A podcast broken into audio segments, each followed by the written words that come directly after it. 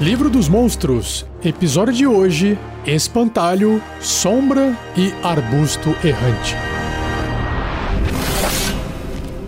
Regras do DD 5E. Uma produção RPG Next. Começando o cast de hoje com o espantalho, que eu não imaginava que fosse um monstro. que em inglês é Scary Crawl, ou seja, é o espantador de corvos, ou espanta-corvo. Basicamente, a ilustração dele é de um espantalho, só com um espantalho que ganhou vida. Ele continua ali com as palhas dentro do corpo dele, feito de tecido velho e rasgado, só que como ele ganhou vida, aqueles matinhos ali, aquelas palhas estão em formato de garra, né? Tá se mexendo. E claro que a cabeça dele, onde é um saco, tem uma boca que tá abrindo, esticando aquele tecido, como se estivesse rasgando, e tem a cavidade para os olhos, que é como se fosse uma bola amarela, avermelhada. É um monstrão. É um espantalho que ganhou vida e virou um monstrão. E a descrição do livro traz o seguinte: Espantalho. Na época da colheita, quando a morte revisita o mundo crepuscular e as flores do verão murcham, misteriosos espantalhos tecem uma vigília silenciosa sobre os campos vazios. Com uma paciência imortal, essas sentinelas estoicas mantêm seus postos através dos ventos, tormentas e enchentes, vinculados ao comando do seu mestre, ansiosos para aterrorizar suas presas com seu rosto de saco e rasgar vítimas com suas garras afiadas como navalhas. Constructos alimentados por espíritos. Um espantalho é animado ao se vincular a um espírito de uma criatura maligna assassinada. Nossa, concedendo a ele o propósito e mobilidade. Essa é a presença misteriosa do além-morte, que permite que o espantalho inspire medo naqueles que o observam. As bruxas e feiticeiros muitas vezes vinculam espantalhos a espíritos de demônios, mas qualquer espírito maligno serve. Embora aspectos da personalidade do espírito possam emergir, o espírito de espantalho não recobra as memórias que tinha quando era uma criatura e será focado apenas em servir seu criador. Caso seu criador morra, o espírito habitando o espantalho pode continuar seguindo seus últimos comandos, ou buscar vingança pela morte de seu criador, ou até destruir a si mesmo. Natureza de constructo. Um espantalho não precisa respirar, comer, beber ou dormir, igual um morto-vivo.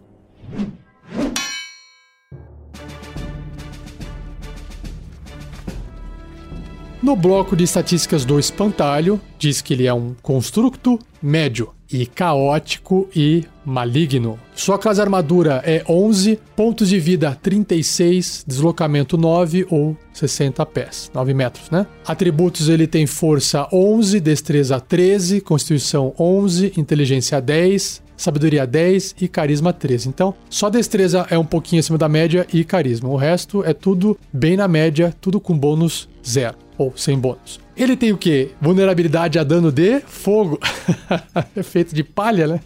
Só que ele tem resistência a dano de contusão, cortante e perfurante de ataques não mágicos. Ele também é imune a dano de veneno e imune às condições de amedrontado, enfeitiçado, envenenado, exausto, inconsciente e paralisado. Ou seja, faz dele um ótimo vilão de filme de terror, filme B, que persegue suas vítimas incansavelmente, né? Em sentidos, ele tem visão no escuro de 18 metros, 60 pés, e sua percepção passiva é de 10. Idiomas. Compreende o idioma do seu criador, mas não pode falar. E seu nível de desafio é 1 ou 200 pontos de experiência. Na parte de traços, ele tem apenas um, que é a aparência falsa. Enquanto o espantalho se mantiver imóvel, ele é indistinguível de um espantalho comum e inanimado. Aí sim, hein?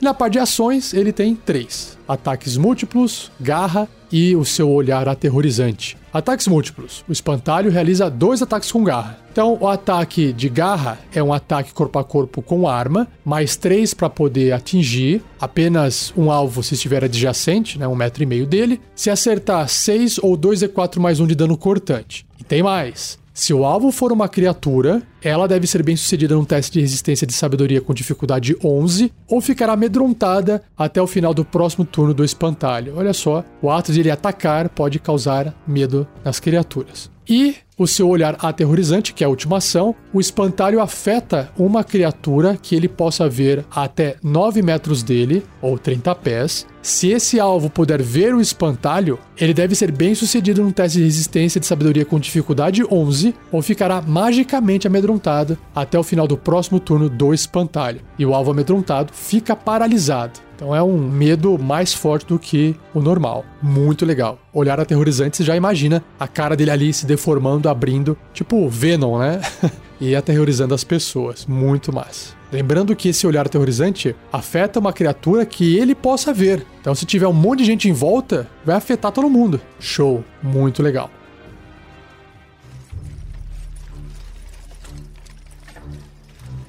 Ideia de aventura. Bom, por ser uma criatura que foi animada, o legal é ter por trás o mestre dessa criatura. Então, eu imagino os aventureiros sendo convocados para uma missão que parece ser simples, que é atravessar um campo com plantações e ir até a casa de uma pessoa que ninguém sabe que é essa pessoa que é o mestre, talvez não seja, pegar alguma informação, levar algum item ou até roubar alguma coisa, enfim, não se sabe. Talvez até aquela pessoa esteja sendo acusada de um crime hediondo e os aventureiros foram contratados para poder trazer aquela pessoa para julgamento. Essa é a história que contam para os aventureiros. E aí eles estão indo em direção à casa dessa pessoa e vão passar por uma plantação que, é claro, vão ter espantalhos. Nem todos os espantalhos serão espantalho monstro. Pode ter uns dois, por exemplo, para um grupo de aventureiros de nível 1. E aí é evidente que todo jogador de RPG vai ficar suspeito daquilo lá, e aí ele vai colocar o seu personagem em ação para poder talvez interagir, analisar, investigar. E quando for o momento oportuno, porque o espantalho pode ficar quieto, parado e se fingir de espantalho morto, né, que não tem vida nenhuma, à vontade, ninguém vai perceber, né? E assim que estiver bem posicionado, ele revela o seu rosto, o seu olhar aterrorizante e tenta amedrontar todo mundo para depois descer e fatiar todo mundo com as suas garras. Então é bem terror. Isso vai reforçar aquela ideia de que realmente o cara ou a moça que tá lá na casa, supostamente está na casa, é realmente uma pessoa ruim e merece ser punido, inclusive, por ter colocado esses espantalhos aqui, porque a princípio parece, tudo indica que os espantalhos estão protegendo a região, né? E aí o legal é quando chegar lá na casa, talvez a pessoa não esteja, talvez a pessoa já esteja morta, talvez exista um livro com descrições de como construir espantalho, e é nesse momento que você passa o lore. É nesse momento que você passa todo esse conhecimento que o livro dos monstros trouxe sobre as criaturas do espantalho. Isso que é legal. Como é que eles foram criados, foi feito um ritual. Nossa, por quê? E aí, essa pessoa pode não chegar, e aí pode haver uma explicação, uma conversa de que aquela pessoa, no final das contas, estava fazendo aquilo para se proteger porque estão perseguindo ela por um outro motivo e é melhor ela ser silenciada para não contar um segredo, enfim, esse tipo de coisa. E aí você desenrola a sua aventura para um plot narrativo que envolve outros desafios, outros combates e assim vai. Então tá aí, espantalho sendo usado pro começo de uma aventura bem simplesinha, tudo parece que é simples resolver e já apresenta ele ali. Acho que é uma criatura super legal para colocar, porque é uma coisa que não se espera encontrar com frequência, né? Em aventuras RPG. Fica a minha dica, minha ideia de aventura. E se você também tiver a sua, compartilhe. Pode escrever onde você estiver ali, onde tem pessoas ouvindo esse episódio. Se quiser colocar no fórum do RPG Next também é possível. Acesse o site rpgnext.com.br. Vai no topo, tem um botãozinho escrito fórum. Ou no post desse episódio tem um link diretamente para ele também, onde você pode compartilhar ali a sua ideia. Certinho? Show! Seja você também um guerreiro ou uma guerreira do bem. Para saber mais, acesse padrim.com.br barra rpgnext ou picpay.me barra rpgnext.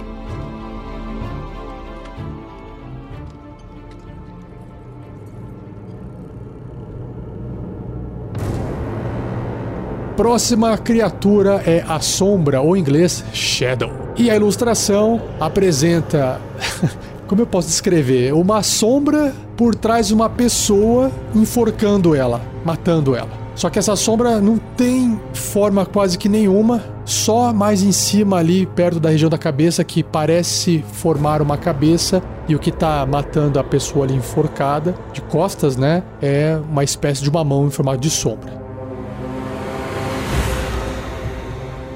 E o livro descreve o seguinte: as sombras são mortos-vivos que lembram exageros negros de sombras humanoides. Descrição reto e direto.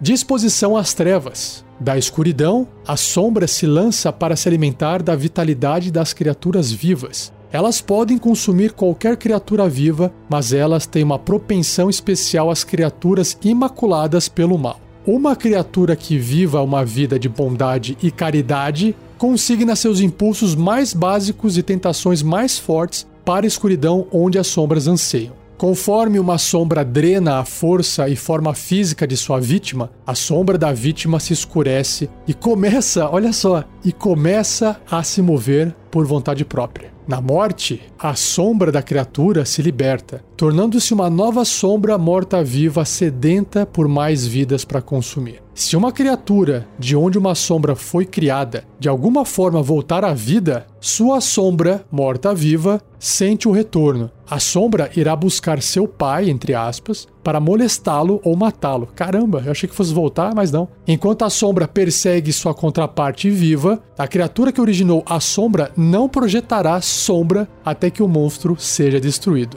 Nossa, que massa!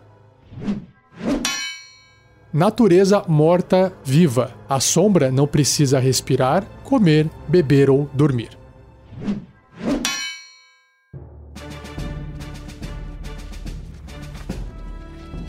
Sombra é um morto-vivo médio de tendência caótico e má. Sua classe armadura é 12, pontos de vida 16, deslocamento 12 metros ou 40 pés. Em atributos físicos e mentais, ela tem força 6, abaixo da média, bem abaixo, inclusive. Destreza 14, bem acima da média. Constituição 13, inteligência 6, uau, bem baixo também. Sabedoria 10 e carisma 8. Né? Então ela é bem instintiva aqui. Em perícias ela tem bônus de furtividade, mais 4, ou mais 6 se tiver na penumbra ou escuridão. Faz todo sentido. Vulnerabilidade a dano radiante, então danos radiantes vão causar o dobro nela. Só que ela tem resistência às danos, olha só dano de ácido, elétrico, fogo, frio, trovejante, contusão, perfurante e cortante de armas não mágicas. Todos vão causar metade do dano só. Aí ela tem imunidade a dano, ou seja, não pode afetar ela de forma alguma, que são danos necróticos e de veneno. E também tem imunidade à condição de agarrado, né? Não tem como agarrar uma sombra, não fica caído no chão também, não tem como envenenar, ela não fica exausta, não fica impedida, não tem como evitar que ela saia andando por aí, ela não fica inconsciente, ela não fica paralisada e nem petrificada, é uma sombra. em sentidos, ela tem visão no escuro de 18 metros, ou seja, 60 pés, e percepção passiva de 10. Idiomas, nenhum. E seu nível de desafio é meio. É, porque ela tem só 16 pontos de vida, né? Ou 100 pontos de experiência. Na parte de traços, ela tem três traços: amorfo, furtividade sombria e fraqueza solar. Em amorfo, diz que a sombra pode se mover através de um espaço de até uma polegada ou dois centímetros e meio de espessura sem se espremer. Passa reto. sem se espremer. Isso significa que se for um furinho, um espaço menorzinho ainda, ela pode passar se espremendo ainda. Então, imagina segurar um bicho desse. Em Furtividade Sombria, diz que enquanto ela estiver na penumbra ou na escuridão, a sombra pode realizar uma ação de se esconder-se com uma ação bônus. Legal. E a fraqueza solar diz que enquanto estiver sob luz solar, a sombra tem desvantagem nas jogadas de ataque, testes de habilidade e testes de resistência. Faz todo sentido. Por fim, em ações, ela tem uma única ação chamada Drenar Força. É um ataque corpo a corpo com magia. Nossa, diferente, é a primeira vez que eu vejo um ataque corpo a corpo com magia descrita mais 4 para atingir. O alcance adjacente, né, uma criatura. Se acertar, 9 ou 2d6 mais 2 de dano necrótico. E o valor de força da criatura é reduzido em 1d4. Então é literalmente ela drena força. O alvo morre se sua força for reduzida a zero. Ok. Caso contrário, a redução dura até o alvo terminar um descanso curto ou longo. Caramba! Se um humanoide não maligno morrer devido a esse ataque, uma nova sombra se ergue do corpo em 1 de 4 horas. Fantástico. Muito bom.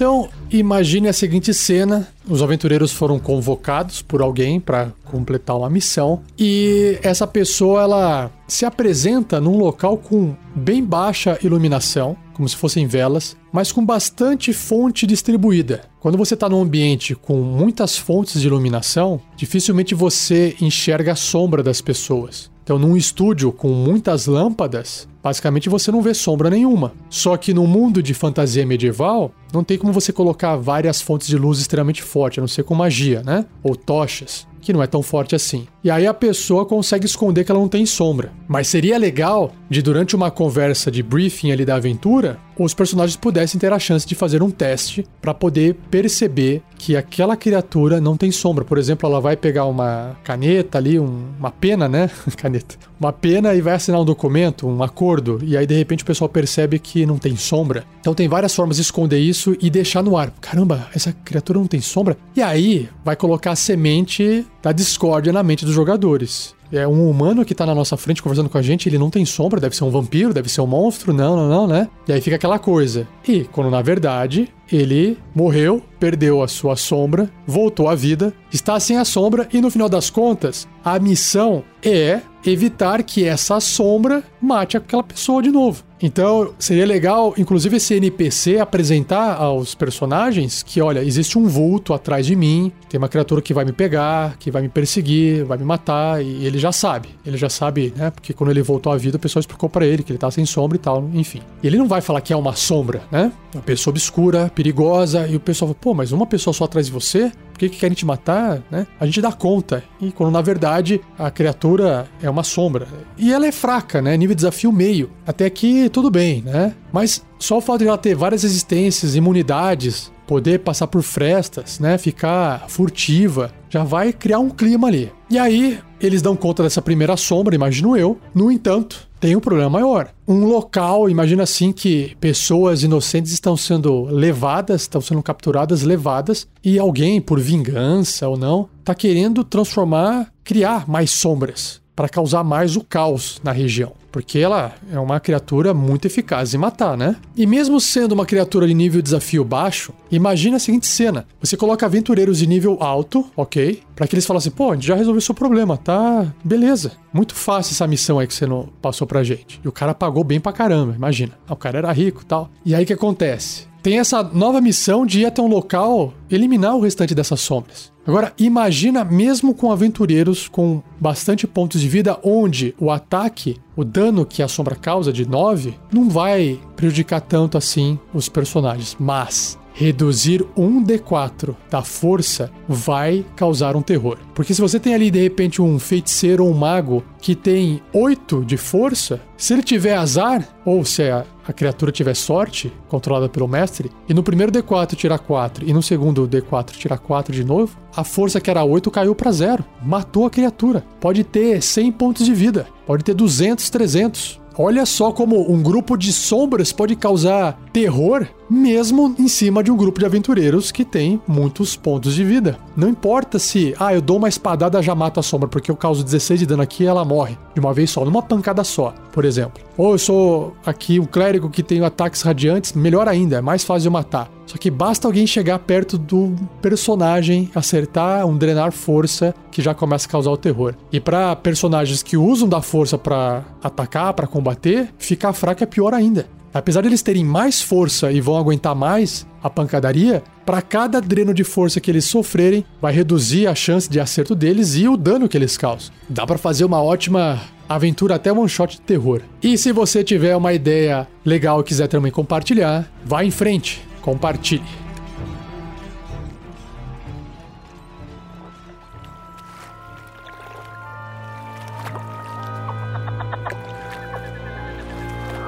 Por fim, o último monstro do cast de hoje é o arbusto errante, ou em inglês, Shambling Mound. E ele tem uma ilustração no livro que basicamente imagina um emaranhado de raízes, com terra, com folhas e até alguns cogumelos, ganhando forma e andando como se fosse uma criatura de quatro patas, que pode também ficar em pé, em duas patas. A ilustração então mostra isso. Um monstro feito de mistura de terra com raízes de árvores. Só que, para piorar, tem ali um ser humano que está sendo engolido pelas raízes na lateral do monstro. Que apesar de ter uma boca feita ali com pedras e mais raízes como se fosse um bigode, não tem olho, não precisa usar isso para poder, pelo visto, se alimentar ou matar quem quer que esteja próximo dele.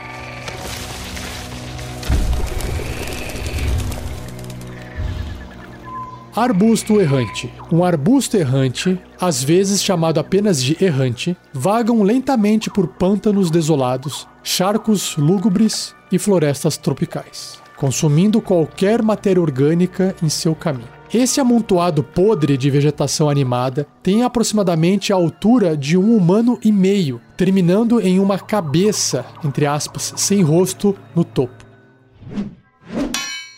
Devoradores que consomem tudo. Um arbusto errante se alimenta de qualquer material orgânico, consumindo incansavelmente plantas enquanto se move e devorando animais que não conseguem escapar dele. Apenas a raridade e lentidão do arbusto errante previne que ele destrua um ecossistema inteiro. Mesmo assim, a presença deles incomoda o ambiente natural das plantas e vida animal, e uma calma inquietante permeia os pântanos e florestas assombrados por esses horrores insaciáveis.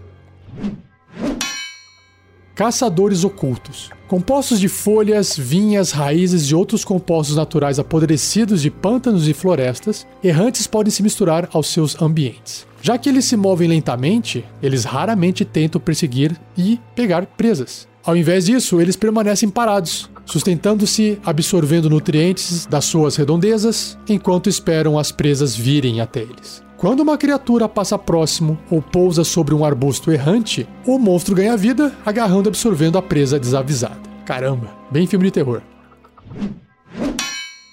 Gerados por relâmpagos. Um arbusto errante é resultado de um fenômeno em que relâmpagos ou magia feérica revigora o que outrora foi uma planta pantanosa comum. À medida que a planta renasce para sua segunda vida, ela sufoca a vida de plantas e animais à sua volta, cobrindo seus corpos numa pilha ao redor de suas raízes. Essas raízes, eventualmente, se desprendem do solo, direcionando o amontoado trôpego em busca de novas fontes de alimento. Que descrição perfeita para uma cena de construção dessa criatura, não? A erva que anda. O instinto que guia o arbusto errante é um pedúnculo de raiz central, intocada em algum lugar dentro da forma maciça. Os restos do errante consistem em um amontoado apodrecido que, ao mesmo tempo, ele acumula e alimenta, o qual protege o pendúculo de raiz que o anima para esmagar e sufocar a vida de qualquer criatura. A densa massa do corpo do arbusto errante encolhe-se sob o efeito de frio e fogo. A eletricidade revigora o pedúnculo de raiz fortalecendo o arbusto errante e potencializando seu ímpeto consumidor. Nossa, faz o efeito contrário à eletricidade. Independentemente de sua forma monstruosa, o arbusto errante é uma planta viva que necessita de ar e suprimentos. Apesar dela não dormir como os animais fazem, ela pode ficar adormecida por dias antes de se erguer para caçar comida. A ameaça que ressurge. Se um arbusto errante enfrentar a derrota perante um oponente avassalador, o pedúnculo de raiz pode fingir-se de morto, desmoronando os restos do errante. Se não for morto subsequentemente, o pedúnculo de raiz reativa os restos do errante, lentamente recompondo seu corpo inteiro. Então, mais uma vez, se ergue para consumir tudo que puder. Dessa maneira, as infestações do arbusto errante que se pensava terem sido destruídos há muito podem ocorrer novamente e novamente. Muito bom.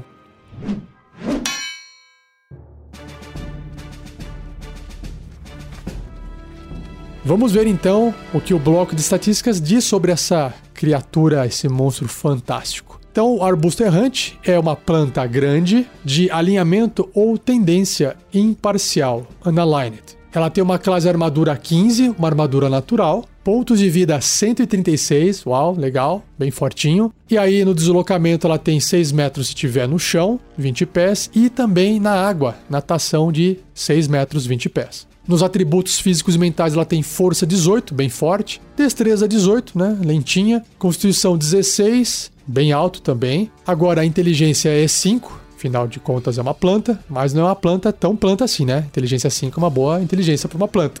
Sabedoria 10, o que vai representar mais uma questão instintiva e carisma 5. Ela tem um bônus de perícias de furtividade mais 2, tem resistência a dano de frio e fogo, o que eu não esperava, porque na descrição falava que ele se encolhia diante de frio e fogo, mas ele tem resistência. Mas vamos continuar aqui. Também tem imunidade a dano elétrico, não vai fazer nada a eletricidade nele, e imunidade às condições de cego, surdo e exausto. Em sentidos, tem percepção a cegas de 18 metros, 60 pés, e é cego além desse raio porque o bicho não tem nem olhos, né? Nem ouvidos. E tem uma percepção passiva de 10, não tem nenhum idioma, e seu nível de desafio é 5, ou 1800 pontos de experiência. E aí ele tem um traço relacionado à eletricidade, que é a absorção de eletricidade. Sempre que o arbusto errante for alvo de dano elétrico, ele não sofrerá nenhum dano e recuperará uma quantidade de pontos de vida igual ao dano elétrico causado. Nossa, vai curar a criatura. E aí, em ações, tem três: ataques múltiplos, pancada e engolfar. Ataques múltiplos diz que os arbustos errantes realizam dois ataques de pancada. Se ambos os ataques atingirem um alvo médio ou menor,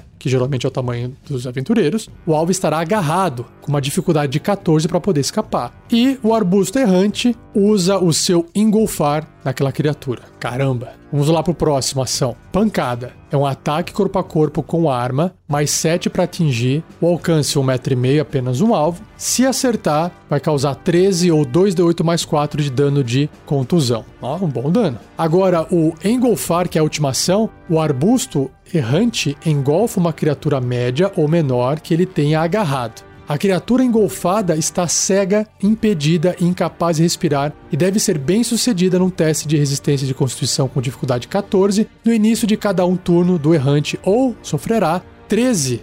Nossa, 2 de 8 mais 4, ou seja, o dano da pancada, de dano de contusão. Se o errante se mover, a criatura engolfada se move com ele, claro, tá preso nele, né? Tá dentro dele. O errante pode ter apenas uma criatura engolfada por vez. Esse é o errante grande. Você pode inventar um errante gigante, né? E aí piora a situação. Muito bom.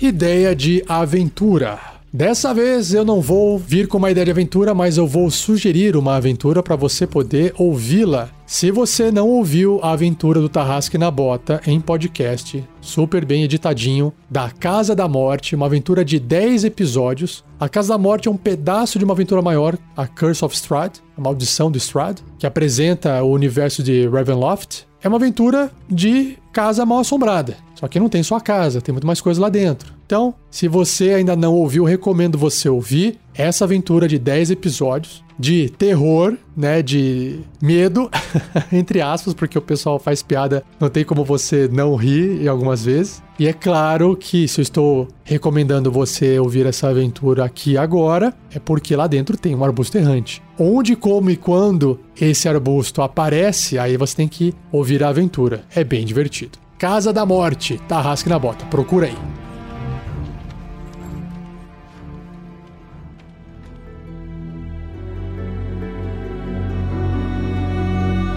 E assim eu encerro mais um episódio do Regras do D&D 5e. Espero que você tenha gostado. Não deixe de compartilhar, já sabe, compartilha, deixa o seu like, deixa o seu joinha. Agradeça ao Gleico Vieira Pereira. E um último recadinho que eu gostaria de aqui anunciar mais uma vez é que eu, Rafael47, estou prestando um serviço de mestre de aluguel. Eu estou preparando aventuras para um grupo de jogadores que esteja disposto a rachar o valor da mesa para poder jogar. Quem escolhe essa aventura é você. Se você quiser saber como é que eu faço esse trabalho, quanto é que custa, que aventura que é possível de ser jogada, entre em contato comigo através de um formulário bit.ly com y.ly barra quero jogar RPG. Tudo junto. O link também está dentro do post desse episódio e lá tem até uma imagem com um resumo do serviço que eu presto. Dá uma olhadinha lá, serviço de mestragem com o mestre Rafael 47. Se você quiser ver como eu estou preparando as aventuras com um grupo de jogadores que contratou meu serviço, acesse o meu Instagram, MestreRafael47. Rafael com F e o 47 são numerais, 4 e 7. Beleza? E não perca o próximo episódio, onde irei apresentar os monstros, Guardião do Escudo e os Esqueletos. Um abraço e até o próximo episódio.